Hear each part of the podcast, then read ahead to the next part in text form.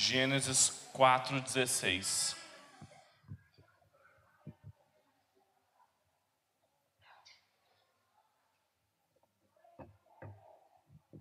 Gênesis 4, 16. Vou pedir que você não feche sua Bíblia depois da leitura para a gente continuar meditando no texto. Diz assim, Gênesis 4,16: Então Caim saiu da presença do Senhor e foi habitar na terra de Nod, ao oriente do Éden. Caim conheceu intimamente sua mulher, ela engravidou e deu à luz a Enoque. Caim edificou uma cidade e deu-lhe o nome do seu filho Enoque. A Enoque nasceu Irade, e Irade gerou Meugel. E Meujael gerou Metusael, e Metusael gerou Lameque. Lameque tomou para si duas mulheres. O nome de uma era Ada e o nome da outra era Zila. Ada deu à luz a Jabal, e este foi o pai de todos que habitam em tendas e possuem gado. O nome do seu irmão era Jubal, e esse foi pai de todos os que tocam harpa e flauta. Zila também teve um filho, Tubal-Caim, fabricante de todo instrumento cortante de cobre e de ferro. E a irmã de Tubal-Caim foi Naamá. Então Lameque disse às suas mulheres, Ada e Zila, dai ouvidos à minha voz. Escutai, mulheres de Lameque, as minhas palavras, pois matei um homem por me ferir e um rapaz por me pisar. Se Caim há de ser vingado sete vezes, com certeza Lameque o será setenta e sete vezes. Tornou Adão a conhecer intimamente sua mulher e ela deu à luz a um filho, a quem pôs o nome de Sete. E ele disse: Deus me deu outro filho em lugar de Abel, já que Caim o matou. A Sete também nasceu um filho, a quem pôs o nome de Enos. Foi nesse tempo em que os homens começaram a invocar o nome do Senhor. Até aqui. Vamos orar? Pai, nós te louvamos pela Sua palavra diante de nós, nós te pedimos que o Senhor fale conosco, que o Senhor nos conduza através da Sua palavra, e que ela possa ser aplicada aos nossos corações, Pai, para que a gente viva uma vida na dinâmica do Seu reino. É a nossa oração em nome de Jesus. Amém. É muito difícil pregar é, hoje sem a gente fazer referência não só aos acontecimentos dessa semana, os acontecimentos políticos dessa semana, como também ao do chamado Domingo da Igreja Perseguida. É, durante a semana, eu e alguns pastores, amigos meus, ficamos muito preocupados, de maneira geral, com o nosso país, porque para algumas pessoas nada de muito importante está acontecendo, ou para outras é só um, mais um protesto, mas a gente sabe que isso são sintomas de situações que vêm se arrastando no Brasil há muito tempo. E é muito triste ver é, como que as cidades dos homens, para a gente usar uma linguagem do Agostinho, num livro chamado A Cidade de Deus, que eu vou falar bastante sobre ele essa noite, ele fala como ela é diferente da cidade de Deus, da cidade em que o amor e o reino de Deus operam. É muito fácil a gente perceber como que causas sociais justas podem se tornar oportunidade para negócios, para privilégios pessoais, como que pessoas envolvidas em, em, protestos e demandas públicas podem facilmente virar o jogo para si e como a vida de inocentes pode ser transtornada pela de pecadores. A fragilidade dos nossos acordos políticos, a fragilidade da nossa organização social, como que uma classe de, de, de trabalhadores que simplesmente resolve parar de trabalhar pode fazer com que a gente fique sem voos, sem comida, sem transporte. Isso mostra como as nossas construções são frágeis. E a gente precisa orar muito porque, sem querer forçar a relevância do que eu vou falar aqui hoje, é, é muito impressionante como as Escrituras adiantam de maneira muito paradigmática tudo aquilo que a gente enfrenta hoje em dia. O texto em que a gente acabou de ler aqui consegue mostrar para a gente de maneira muito exemplar como que o reino de Deus se mantém, ou como o governo de Deus pode se manter visível frente ao caos dos governos e dos impérios humanos. E é sobre isso que eu gostaria de falar com vocês. Bem, vocês estão assim cansados já de saber sobre Gênesis. Há algum tempo eu tenho explorado e exposto Gênesis aqui com vocês. Vocês sabem que se trata de uma obra literária riquíssima, com muitos detalhes, onde nada é colocado de maneira desapercebida e que tinha um propósito muito específico de fornecer respostas ao povo que provavelmente estava saindo de do Egito, indo rumo a Canaã, para que quando eles chegassem lá na terra de Canaã, eles não tivessem é, nenhum confronto com as histórias sobre as origens de todas as coisas lá. Então, Gênesis não foi escrito para saciar a minha e a sua curiosidade científica, geográfica, sobre, por exemplo, o início da cidade ou coisas do gênero. Gênesis ele é muito mais prescritivo do que descritivo. Ele veio falar sobre, e a mensagem geral de Gênesis é como que Deus sustenta todas as coisas, como que toda a criação precisa manter-se dependente da aliança sua com Deus, e que como o pecado transtornou isso, mas o próprio Deus também veio trazer resposta e regeneração para isso. Bem, a forma como ele divide toda essa história, vocês sabem muito bem também, é em toledotes, ou seja, em divisões literárias a partir das é, relatos de geração. Né? Uma toledote significa literalmente esse é o relato de. E hoje nós terminamos a primeira Toledote, que vai do capítulo 2, versículo 4, até o capítulo 4, versículo 26, que é essa é a geração dos céus e da terra. É a única Toledote que não leva o nome de alguém. A próxima, que começa no capítulo 5, começa com a Toledote de Adão. Depois a gente tem a de Noé e assim por diante. E no final dessa primeira divisão, que termina aqui em Gênesis 4, 26, nós temos um, um último enredo que começou a partir do versículo 16, que mostra o que aconteceu depois do primeiro homicídio, depois da queda de Adão e Eva, depois do primeiro homicídio de Caim matando Abel, e agora então nós temos as gerações, tanto de Caim quanto de Abel. E nós temos então uma, uma descrição aqui sobre como que a narrativa pós-queda, que agora vai até o capítulo 11, o final do capítulo 11, é descortinada para a gente.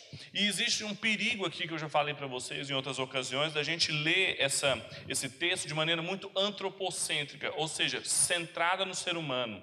De eu falar para vocês, olha, tá vendo o que, que Caim fez, os seus descendentes fizeram, isso foi mal perante o Senhor, então não faça isso, viva como os descendentes de Sete. Isso é um tipo de pregação antropocêntrica, muito comum por aí, mas não é o que as escrituras nos ensinam para fazer com a Bíblia. A Bíblia não pode ser lida dessa forma, a gente tem que ler a Bíblia de maneira teocêntrica, ou seja, Deus tem que ser o centro e Deus tem que, a gente tem que sempre se perguntar o que as escrituras estão nos ensinando a respeito de Deus e não sobre nós mesmos.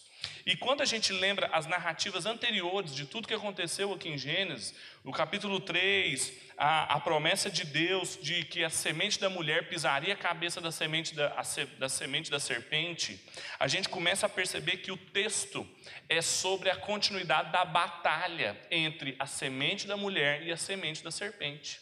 Deus ah, mesmo estabeleceu ali em Gênesis 3, no capítulo, capítulo 3, versículo 15, que haveriam dois povos. Haveria um povo que seria o descendente da mulher, o povo de Deus, e haveria um outro povo, os filhos da serpente, filhos do diabo, como a Bíblia fala, que são pessoas que não têm relação com Deus e que por isso toda a história que vai ser desenvolvida daqui até Apocalipse, e o plano que eu tenho de fazer com vocês não é expor Gênesis inteiro, eu vou até o capítulo 12, depois eu vou pulando para momentos específicos justamente dessa batalha justamente dessa narrativa, ou como alguns teólogos chamam hoje em dia, desse drama, os momentos principais do drama divino, que foi estabelecer um povo para si, que começou lá em Gênesis 3, e a perseverança desse povo. É por isso que esse texto é tão paradigmático para a gente falar no domingo da igreja perseguida e num domingo em que o Brasil enfrenta tantas dificuldades de ordem econômica, social, política e moral.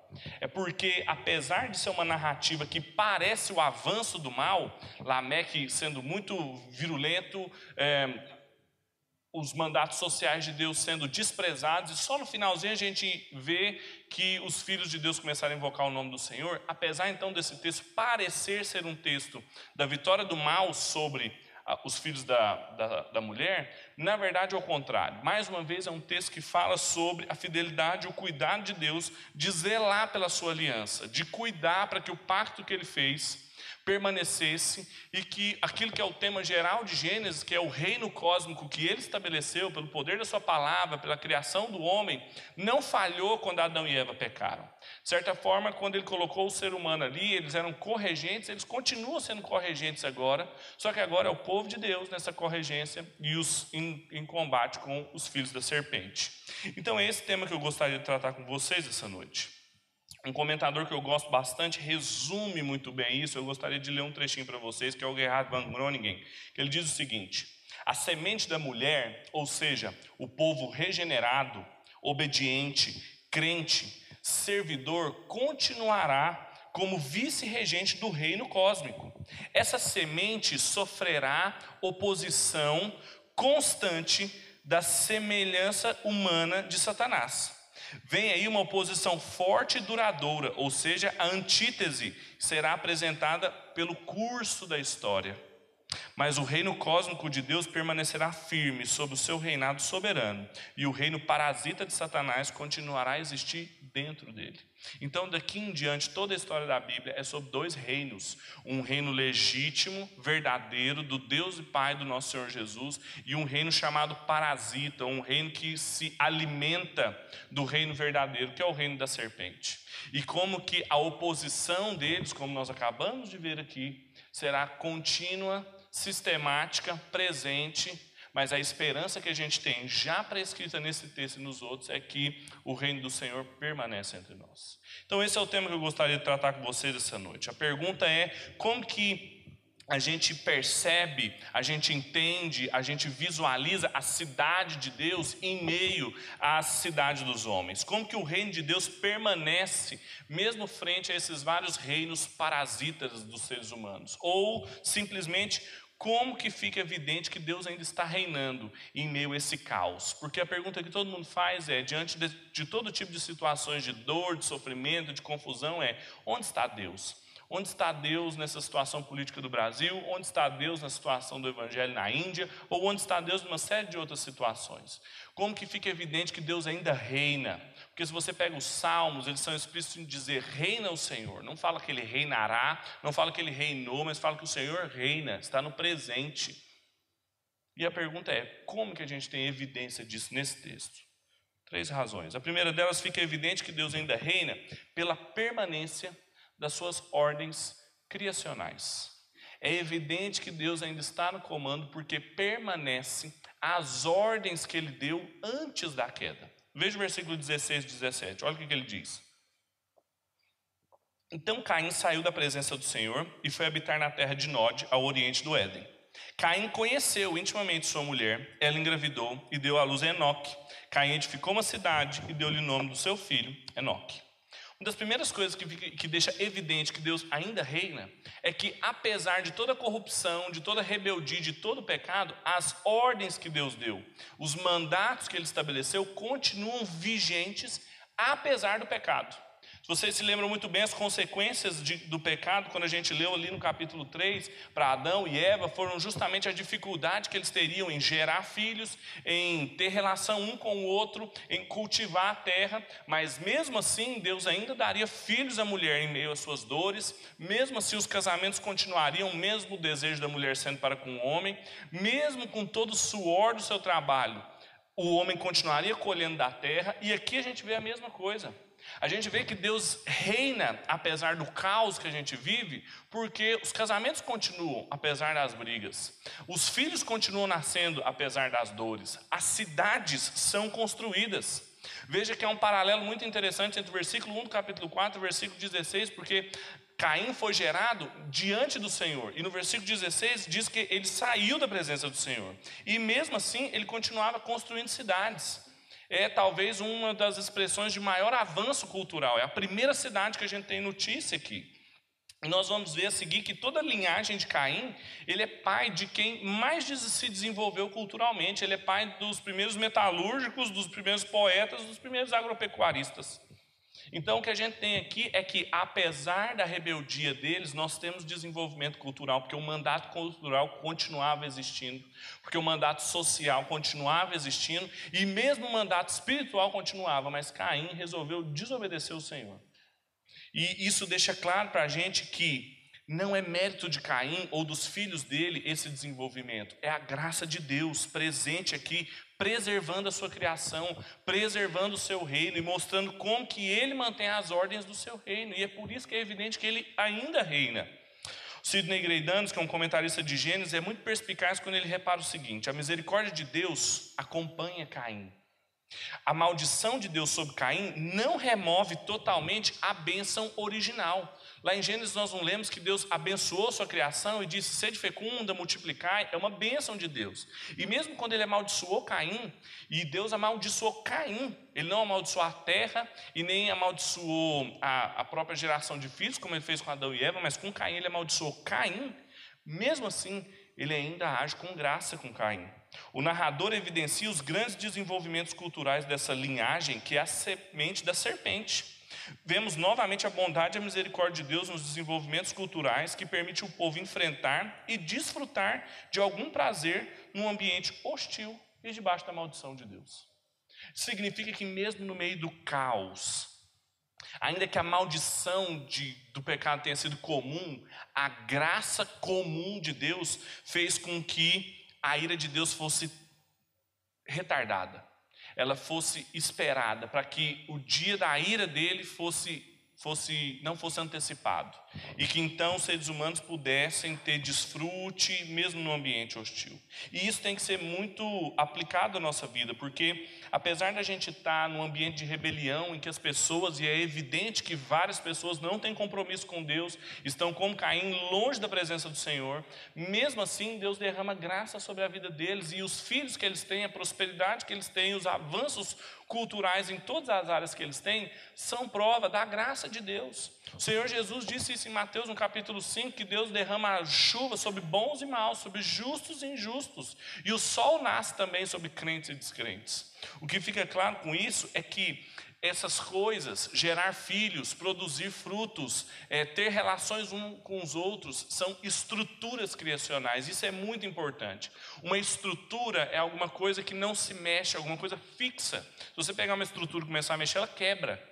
E esses aspectos são estruturais da criação de Deus. O pecado não destruiu isso.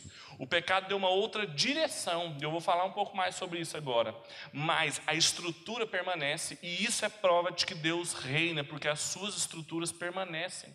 Ou seja, quando a gente estiver diante de uma família bonita, mesmo que não sejam de crentes, em que o marido respeita a mulher, em que os filhos respeitam os pais, ou quando a gente estiver diante de uma composição bela, de um artista, mesmo que ele não seja crente, o que a gente tem que olhar e louvar não é aquela família, não é a capacidade daquele artista, mas louvar o Senhor, porque aquilo é prova da graça de Deus.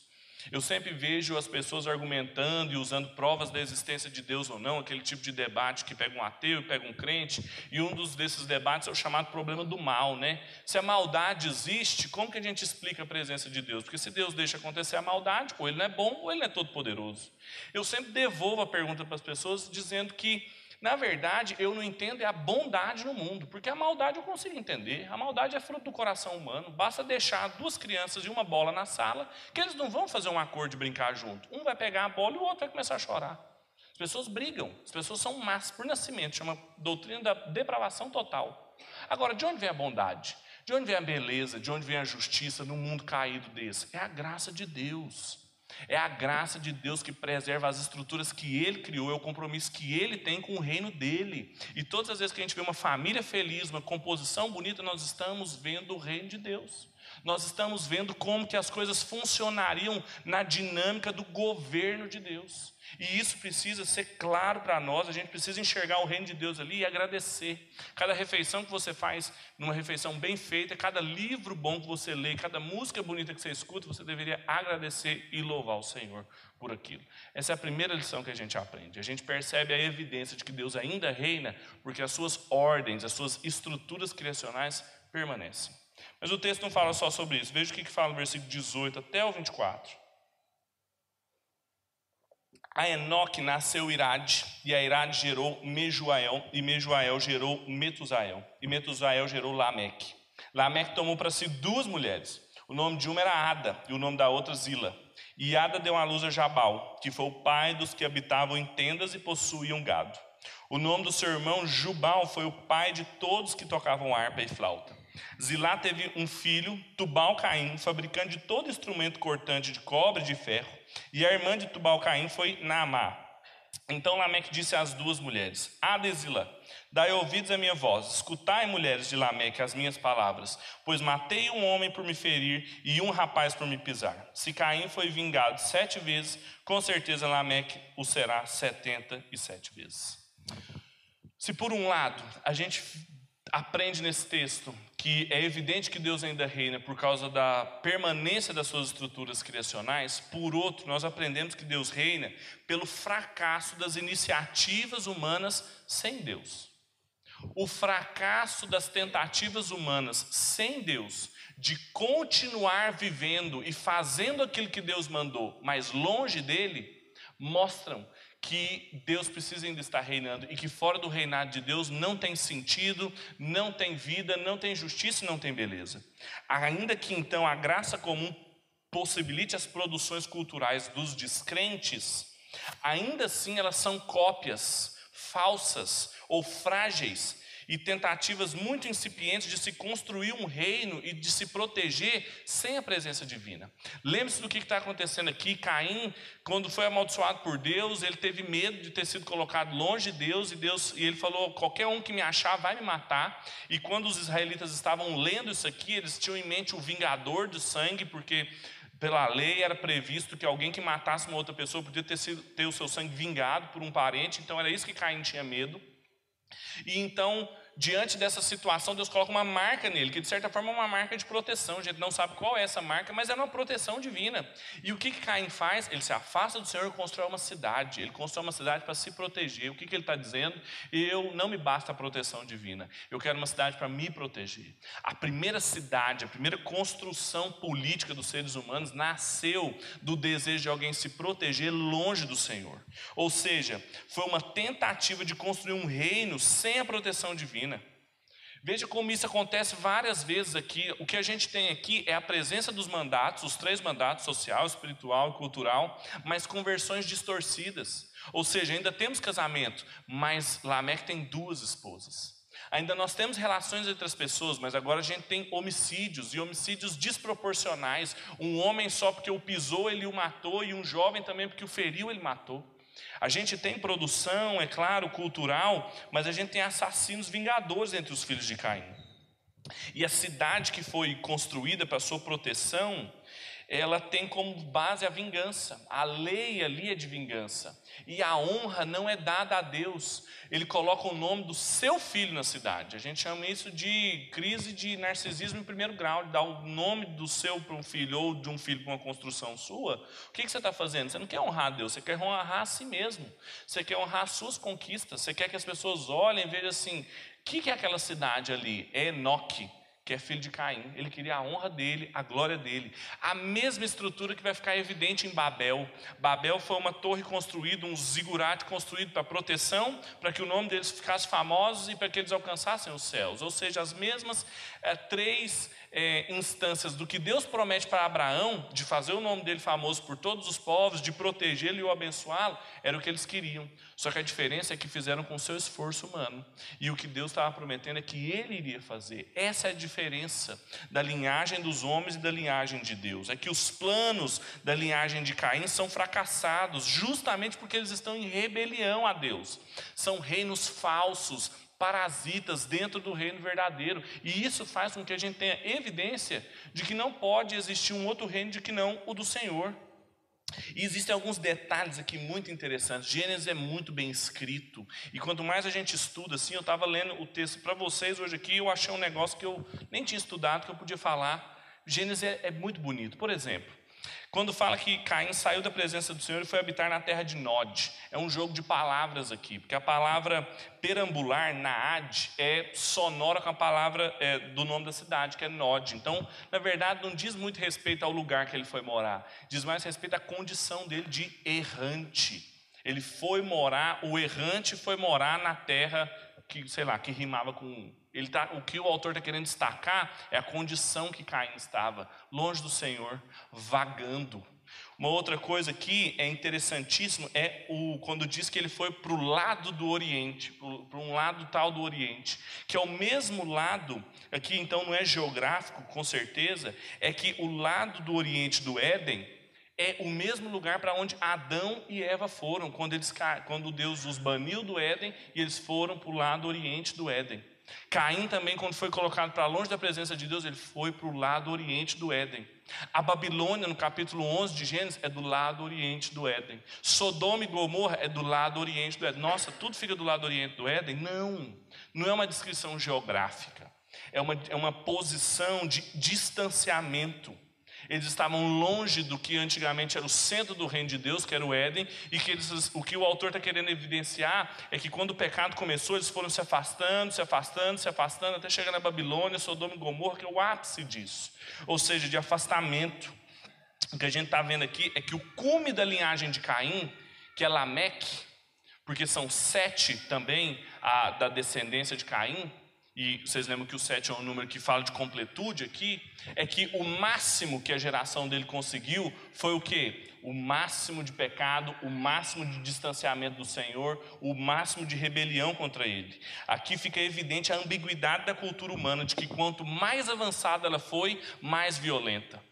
É muito interessante que um dos primeiros poemas que a gente tem aqui, que é esse que Lameque faz para suas duas esposas, é um poema que louva a sua vingança, é um poema que louva a sua violência. Com uma poesia, que é uma expressão da graça de Deus, ele louva aquilo que é um sinal da rebelião de Deus. E isso precisa ensinar para a gente que a história da humanidade sem Deus, a história da linhagem da serpente, é um caminho de afastamento ao Senhor crescente. E os desenvolvimentos que esse povo sem Deus consegue, que é a cidade dos homens de maneira geral, não podem ser padrões para mim e para vocês, não podem ser a nossa esperança, eles não podem ser o nosso horizonte aonde a gente quer atingir. Às vezes a gente mede a nossa relação com Deus com vendo o que, que as outras pessoas têm. É o Salmo 73, em que ele vê a prosperidade dos, dos ímpios e pergunta: Ó oh, Deus, a minha fé foi abalada vendo a prosperidade deles. E a gente não deve fazer isso, justamente porque essa prosperidade não é sinal de que eles vão bem, é o contrário. É, primeiro, que é um sinal da graça de Deus na vida deles, e segundo, que é uma mera cópia do que nós podemos experimentar. Ou seja, as, o, os reinos humanos, sejam eles de qualquer tipo, sempre serão reflexos, símbolos, representações muito vagas daquilo que só a cidade que Deus está construindo, que Ele é o arquiteto e o construtor, como diz o autor de Hebreus no capítulo 11, se referindo a Abraão, que saiu sem saber para onde ia, mas esperava a cidade que tem em Deus os seus fundamentos. Ela não se compara com as cidades que são construídas pelos homens. Quando Satanás foi tentar Jesus, ele mostrou a glória dos reinos humanos, ele mostrou aquilo que era uma mera cópia do que a Jerusalém gloriosa seria, aonde Cristo era o rei. E o Senhor Jesus não cedeu essa tentação, e todos nós também não podemos ceder essa tentação. Diante de nós, todos os dias, é colocada as glórias do, do, mundo construído pelos seres humanos, sua riqueza, seu avanço cultural, sua poesia, seus casamentos. E o que compete a nós é reverter isso. O reino de Deus é justamente a reversão e o fim, a inoperosidade do reino dos seres humanos. Vocês lembram quando Jesus ensinou sobre perdão e ele falou quantas vezes a gente deveria perdoar? Vocês lembram dessa passagem, 70 vezes 7? Quem que ele estava se referindo aqui? A Lameque. Ele estava fazendo referência a um número que para nós, ah, a gente fica fazendo conta, né? Ah, não, 490, não sei o quê, vai dar para, dependendo de onde eu trabalho, eu posso até deixar de perdoar numa hora, porque assim, tanta gente pega no meu pé. Não é isso que está falando. Não é sobre isso o texto. Ele está falando de Lameque a base de todo o relacionamento de Lameque era da vingança. Se Caim vai ser vingado sete vezes, eu vou ser vingado setenta vezes sete. Porque eu sou mais poderoso, eu sou mais cruel, eu sou mais violento, eu nem preciso da proteção que Caim tinha. Eu tenho a minha proteção. Pisou no meu calo, eu mato. E o que, que Jesus está falando? O que a gente tem que fazer é perdoar de tal maneira que a gente vira o jogo da vingança de Lameque, para que não seja necessário mais as pessoas matarem uns aos outros para conseguirem se estabelecer, ter segurança, poder e realização. O reino de Deus tem que nos fazer não cair nas tentações das glórias dos reinos humanos, porque essas glórias são falsas e elas só servem para provar uma coisa: que Deus ainda reina. Porque a tentativa de alcançar os céus que Babel tinha era justamente a tentativa de alcançar o que eles não tinham. E isso é prova de que Deus reina. Então, em primeiro lugar, a prova que Deus reina é que as suas estruturas não foram afetadas pelo pecado. Elas não foram destruídas pelo pecado. Elas podem ter sido corrompidas, direcionadas para uma direção equivocada, mas elas não foram eliminadas pelo pecado. As pessoas continuam se casando, elas continuam tendo filhos, a gente continua construindo cultura. Só que a gente tem que tomar muito cuidado, porque esses processos podem ter uma direção contrária ao Senhor, apóstata, que é o que a gente vê na linhagem de Caim. E com todo o desenvolvimento que eles têm, ainda assim eles estão longe do Senhor. E o que a gente aprende aqui em terceiro e último lugar é que fica evidente que Deus ainda reina porque ele preserva a linhagem da semente da mulher. Os dois últimos versículos do texto mostram claramente que, em meio a tudo isso, Deus ainda preserva o seu povo, em meio à perseguição, em meio à corrupção e em meio à rebeldia. Olha o que diz o versículo 25 e 26. Tomou Adão a conhecer intimamente a sua mulher, e ela deu à luz a um filho a quem pôs o nome de Sete. E ela disse: Deus me deu outro filho em lugar de Abel, para que, porque Caim já o matou. E Sete também nasceu um filho a quem pôs o nome de Enos. E foi nesse tempo que os homens começaram a invocar o nome do Senhor. A Toledote, então, ela termina com um desfecho incrível. Apesar de todo o aparente avanço que a, serpente, a semente da serpente teve, e o crescimento, o desenvolvimento cultural deles, o que a gente percebe aqui é que Deus ainda reina, porque a batalha não estava perdida, porque Caim, apesar de ter matado Abel, Deus deu outro filho. E da linhagem de Sete, nós teríamos o grande contraste entre os reinos humanos e o reino de Deus. Deus levanta Sete e Enos para preservar a sua linhagem e para cuidar do seu povo e do drama todo, da história toda que ele estava escrevendo. É muito interessante quando a gente pensa do nome de Enos, que em hebraico significa literalmente fraqueza. O que Deus está falando é que da fraqueza humana, foi nesse tempo em que Enos nasceu, ou seja, que o fraqueza nasceu, que os homens começaram a invocar o nome do Senhor, que os homens começaram a adorar o Senhor. Ou seja, foi justamente da fraqueza, da incapacidade e das faltas de conquistas humanas que são evidentes nos filhos de Caim, mas não eram nos de Sete, que Deus começou a ser adorado verdadeiramente. Foi quando ele voltou a receber a glória que era tido dele e que Abraão também o chamaria pelo nome lá no capítulo 12, versículo 8. Ou seja, se por um lado a gente tinha gigantes culturais do lado de Caim, do lado de Sete a gente teria gigantes da fé. Enoque, por exemplo, que é o sétimo, a sétima geração dos filhos de Sete, como Lameque é a sétima de Caim, a marca é que Enoque nem morreu, Enoque foi trasladado. Ou seja, os filhos do homem, a marca da linhagem completa deles é morte e vingança, e a marca da linhagem dos filhos de Deus é que a morte nem mais os teria ali. Veja como Gênesis é bonito e bem escrito. A gente tem a linhagem de onde vai vir a semente do Messias. E fica evidente então para a gente agora aplicar esse texto para nós, de como as aplicações cristológicas são evidentes aqui, de como o cume da linhagem da mulher é encontrado em Cristo, e em Cristo a gente tem um fim dessa batalha cósmica entre os filhos de Caim e os filhos de Sete, ou do povo de Deus e dos filhos do diabo. E textos bíblicos apoiam essa nossa interpretação, e um deles que eu gostaria que você abrisse é a primeira carta de João, no capítulo 3. Abre ela aí para a gente perceber como que os autores do Novo Testamento aplicavam esse texto e todo esse raciocínio que a gente acabou de entender aqui. 1 João, capítulo 3, versículo 10.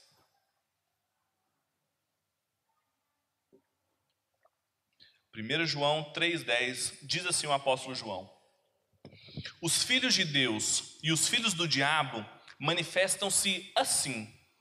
Quem não pratica justiça não é de Deus quem não ama o seu irmão? Porque a mensagem que ouviste desde o princípio é esta: que nos amemos uns aos outros. Não como Caim, que era o do maligno e matou seu irmão.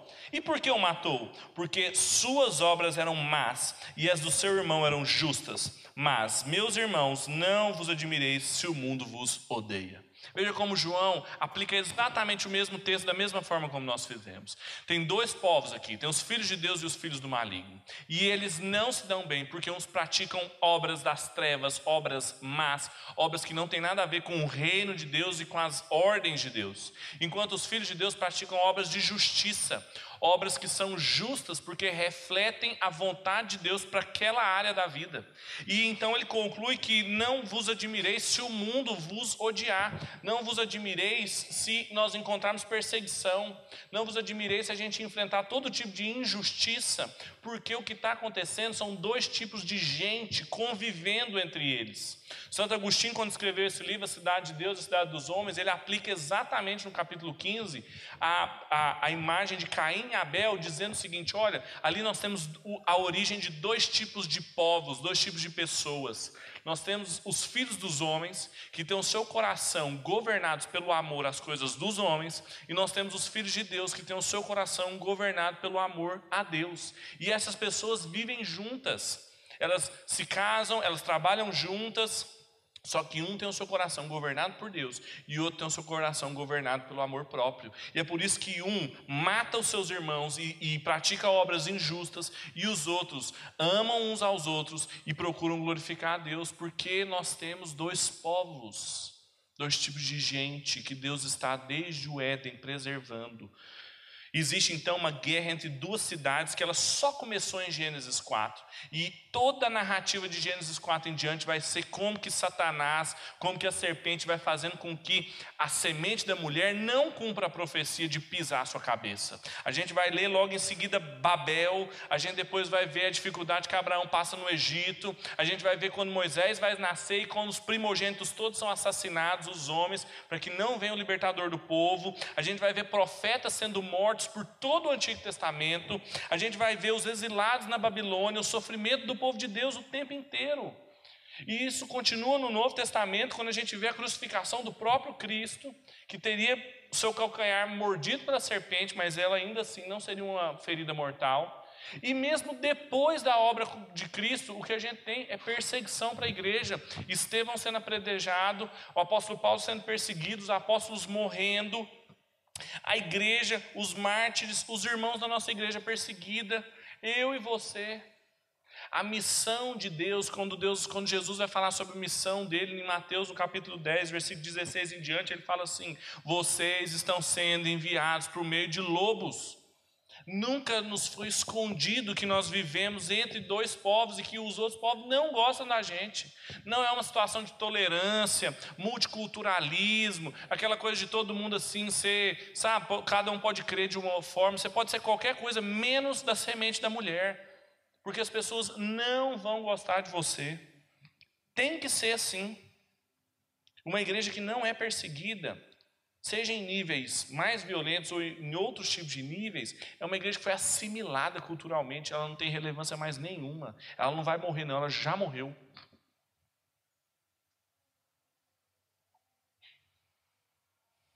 Mas a mensagem de Gênesis é uma mensagem de esperança, é de que Deus permanece reinando no seu governo cósmico, apesar dessas perseguições. Você não fechou sua Bíblia ainda de João, não, né? Passa uma página, agora vamos ler João 4. O apóstolo João continua o seu raciocínio agora no capítulo 4, no versículo 4, ele diz o seguinte: Filhinhos, vós sois de Deus e tende vencido os falsos profetas, pois aquele que está em vós é maior do que aquele que está no mundo. E eles são do mundo, por isso falam como quem é do mundo e como o mundo os ouve. Nós somos de Deus, e quem conhece a Deus nos ouve, quem não é de Deus não nos ouve. E é assim que conhecemos o espírito da verdade e o espírito do erro. Assim que a gente vai discernir todas as coisas, ou discernir os espíritos. Não adianta, os filhos dos homens, eles estão mortos nos seus delitos e pecado, e morto não escuta. É só aqueles que o Espírito Santo regenerou e trouxe vida de novo que podem escutar a voz do bom pastor e podem entender o que nós temos para dizer. E isso tem consequências práticas muito evidentes na nossa vida. Em primeiro lugar, com base em tudo que a gente estudou aqui, é que A gente não tem o direito de chamar de maldito aquilo que Deus abençoou. Então, não chame de maldito aquilo que Deus abençoou. Existem várias pessoas dentro da igreja muito mais influenciadas por uma ética pietista, puritana, do que uma ética bíblica de visão de mundo de criação, que é de redenção, que se acostumaram a chamar determinadas instâncias da vida como malditas, pecaminosas, quando na verdade elas são a maior evidência de que Deus continua reinando. Gente que não consegue perceber a graça de Deus em músicas que não sejam mundo gospel, que não seja dentro da igreja, que não seja no domingo, que não seja na hora do culto. Como se o gospel também não tivesse a marca do pecado explícita em muitas letras bizarras que a gente escuta por aí. A gente tem que parar de chamar de maldito aquilo que não é. Como a gente viu ali, nem Caim, que tinha acabado de matar o seu irmão na frente do Senhor, virou para ele e falou que não tinha interesse de ficar na presença dele. Nem Caim Deus deixou de abençoar. Então não tem compositor ateu, intelectual rebelde ao Senhor que não possa provar da graça de Deus e compor uma coisa bela, fazer alguma coisa justa. Então não chame essas coisas de malditas, porque elas não são. Toda a mensagem de Gênesis é que Deus criou suas coisas e abençoou sua criação. Então, se a criação continua frutificando, multiplicando, ela continua fazendo isso porque Deus abençoou. Então, não chame de maldito aquilo que Deus abençoou. Tem muita coisa que é boa mesmo e que a gente tem que aprender com eles. Agora, em segundo lugar, também, não se satisfaça com esses impérios construídos pelos seres humanos, não. Se por um lado a gente tem que entender que as estruturas criacionais permanecem, por outro lado existem antíteses radicais com essas estruturas. Se por um lado a gente aprende que tem coisa que a gente tem que apreciar mesmo, tem outras que a gente deve entender que não fazem parte do reino de Deus, ou não é o povo entre nós. Apesar de elas serem sinais de Deus, elas nunca podem substituir a cidade que Deus está construindo, que Deus está preparando. Então, todo esse império, todo esse, esse desenvolvimento cultural que a gente experimenta, que é muito bom, a gente usa, a gente tem que agradecer a Deus, mas a gente nunca pode se satisfazer nisso, de, de querer ficar só com isso, porque isso é uma vã e uma parca cópia daquilo que Deus está preparando. A passagem de Hebreus 11, versículo 4 é muito forte. Abraão saiu em busca de uma cidade que ele não conhecia, mas uma cidade que tinha fundamentos em Deus e que Deus era o arquiteto e o construtor. Ou seja, o projeto é de Deus e a efetividade da obra é de Deus. E é uma, a Nova Jerusalém desce do céu para cá, ela não é construída de baixo para cima, como Babel. Então o que, que a gente faz? A gente aproveita de todas as coisas, da nossa família, da nossa cultura, da arte, da ciência, mas a gente sempre lembra que nada disso vai nos levar até Deus, é sempre Deus vindo ao nosso encontro. E que nada que for condizente com o reino de Deus vai sobrar ou vai permanecer quando for passado pelo fogo do dia da ira do Senhor. Essa nova Jerusalém, Apocalipse tem uma imagem bonita dela, fala que ela tem muros altos e doze portas. Para que, que uma, a cidade onde Deus é o rei tem muro? Porque a gente constrói muro porque a gente tem medo das pessoas entrarem. Mas não vai ter mais ninguém lá, a não ser povo de Deus. Para que, que tem muro? Para mostrar que é uma cidade santa, que não entra nada lá que não seja puro, conforme o reino de Deus. Mas ela tem doze portas que significam a totalidade do povo de Deus, em que as riquezas vão ser trazidas de todos os povos, de todas as nações. Então, todos os ritmos, todas as culturas, todas as coisas que passarem pelo fogo e permanecerem, vão entrar por essa porta, para que se celebre Deus ali. Isso precisa trazer equilíbrio para a gente. As nossas esperanças não podem estar aqui. Tudo aquilo que o ser humano faz, inclusive eu e você, crentes, tem a marca do pecado, e isso deve ser provado pelo fogo. Isso deve fazer com que a nossa esperança nunca esteve na medida provisória, nunca esteja no decreto do presidente, nunca esteve na melhora da economia, do desenvolvimento da educação, na melhor das famílias. Não pode estar, a nossa esperança não pode estar nisso. A gente pode trabalhar por isso, mas a nossa esperança não pode ser isso. Em terceiro e último lugar, que é uma consequência, não perca de vista o caminho escolhido por Deus. Deus escolheu um outro caminho. Ele escolheu o caminho de Enos, que é o caminho da fraqueza. O apóstolo Paulo fala, diz que quando somos fracos, é que somos fortes. E que quando ele também diz lá na carta aos Coríntios, de que a sabedoria de Deus é loucura aos seres humanos, é porque seguir a Cristo ter a sua própria cruz significa viver de uma forma que os seres humanos simplesmente não entendem como nós vivemos. Eles simplesmente ouvem e não conseguem compreender, porque foi o caminho que Deus escolheu. E esse caminho, que parece loucura para as pessoas, é a única forma de nos fazer, nos dar condições de apreciar todas as coisas boas da terra sem botar o coração e a esperança nisso. É porque a gente sabe que a nossa esperança não vem da arte, não vem da ciência, não vem da política, que a gente pode aproveitar cada uma dessas instâncias da vida sem dizer que isso governa o meu coração, porque eu sei quem é o Senhor e o quem é o meu redentor. Então eu posso apreciar todas essas coisas mantendo a minha esperança no Senhor. E é só isso que nos faz não cair na tentação dos impérios humanos, não cair na tentação das glórias construídas por seres humanos, mas desfrutar das estruturas de Deus presentes ainda hoje. Essa é a mensagem de Gênesis para nós. Vamos orar?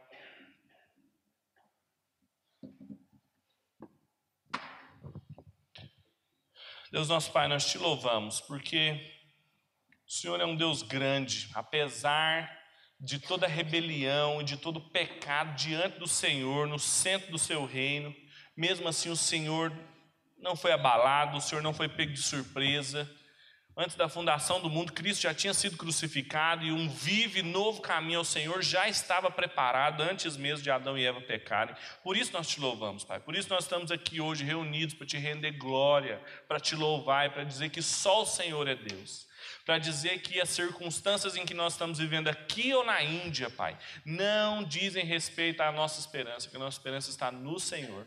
E ainda que a gente sofra aqui, que a gente seja perseguido, que a gente seja privado de muitas coisas, ainda assim a gente vai louvar o nome do Senhor porque nós não merecemos nada, nós estávamos mortos e mesmo assim o Senhor nos salvou. E a glória é do Senhor, a honra é do Senhor, Pai.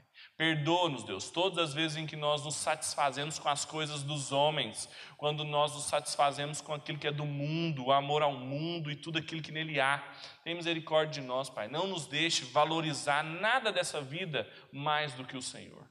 Faça com que a gente saiba apreciar boa música, boa comida, boa família, mas que nada disso ocupe o lugar que só o Senhor Jesus pode ocupar, Deus. Tenha misericórdia da nossa nação, Pai. Tenha misericórdia da situação que nós passamos. Faça com que eles entendam, Pai, que a nossa esperança não pode estar nos abastecimentos dos nossos postos, dos nossos supermercados cheios, mas a nossa esperança tem que estar no Senhor, porque não há nada mais frágil do que as construções humanas, Pai. E só a cidade que o Senhor está preparando para nós tem fundamentos eternos e foi construída pelo Senhor. Essa é a nossa oração essa noite, para a glória do seu nome. Em nome de Jesus. Amém.